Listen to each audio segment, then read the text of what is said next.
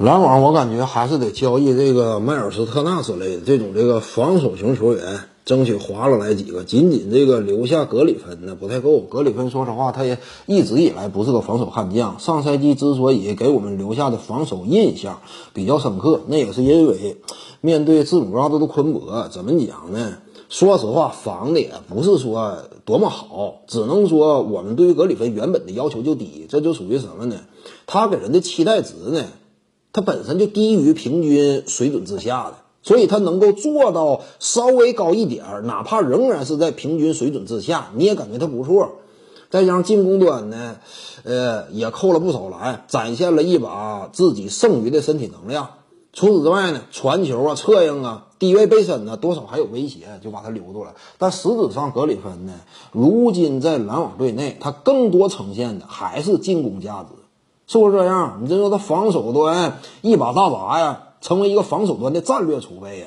他其实防字母也压根儿没防住，字母怕他吗？根本不怕他的。尤其现在已经登顶之后的字母哥，那不可能眼里夹一个这么一位老将的。所以格里芬呢留队之后，这个对于篮网而言呢，在格里芬和杰夫格林二选其一的情况之下，放走了杰夫格林，而留住了格里芬。说实话，现阶段起码呢，如果没有后续交易的话，篮网队积累的风险进一步走高，就说球队还是向着极致的进攻方向在使劲儿，那我感觉就是严重溢出了，就不太值得了。现在的篮网队呢，进攻已经是九十九了，甚至不夸张的讲啊，放眼联盟的话，你要说挑出来一个进攻想象力最高的球队，那也就是篮网，也就是说，他差不多进攻是九十九点九，接近一百了。你这会儿你再添添进攻端的这个筹码呢，那就是九十九点九九，没有什么太大意义。格里芬来了之后，把他留下之后，进攻端之于篮网队的价值，相当于让自己原本就优秀的进攻再多那么一丁点儿。如果你不是这个钻牛角尖的话，没有意义嘛。那这会儿应该怎么办呢？应该适当的放弃一些进攻资产，填补自己的防守。现在这个篮网队说实话挺有风险。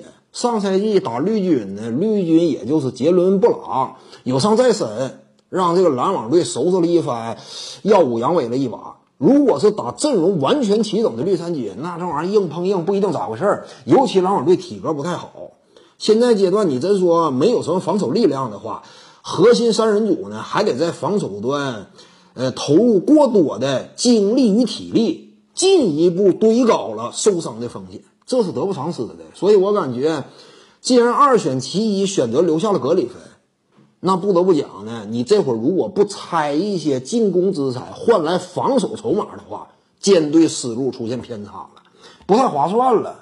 进攻端你把篮网打造成一个奢侈品，没什么太大意义。原本就是奢侈品嘛，应该拆掉这个乔哈里斯了，起码是拆他。拆完他之后呢，换来这个防守力量，这么一交易呢，防守就从原来的差不多四十分能够干到八十分，那这就妥了。进攻九十九点九九，防守八十分，那你这就是争冠的第一种子，对不对？你如果说能够填补进来防守资产，你得是以这种思路的，差不多要交易了。留格里芬，放走杰夫格林，差不多要交易了。因为杰夫格林多少能能防点，而且他覆盖范围也广。这个留下格里芬，防守意义不大，主要是进攻。格里芬以往一直都是个漏勺，我怎么那么不信？突然之间成为防守大闸了，包括上赛季季后赛在内。你说他防住字母哥了，字母哥场均三十加，而且高指高效，你到底怎么个防住方方法呢？是不是？你说字母哥都是打错位，打其他人拿这些数据，怎么可能？这这没少吃这个格里芬。当时啊，所以格里芬防字母这也是扯淡，防不了。杰克劳德之类都防不了，德安德赖顿都防不了，这格里芬能防字母哥？这，所以。这个送不是留下格里芬，就意味着接下来一定会有后续交易，不可能坐以待毙的。攻防两端得兼顾，这样才有未来。点赞加关注，感谢您的支持。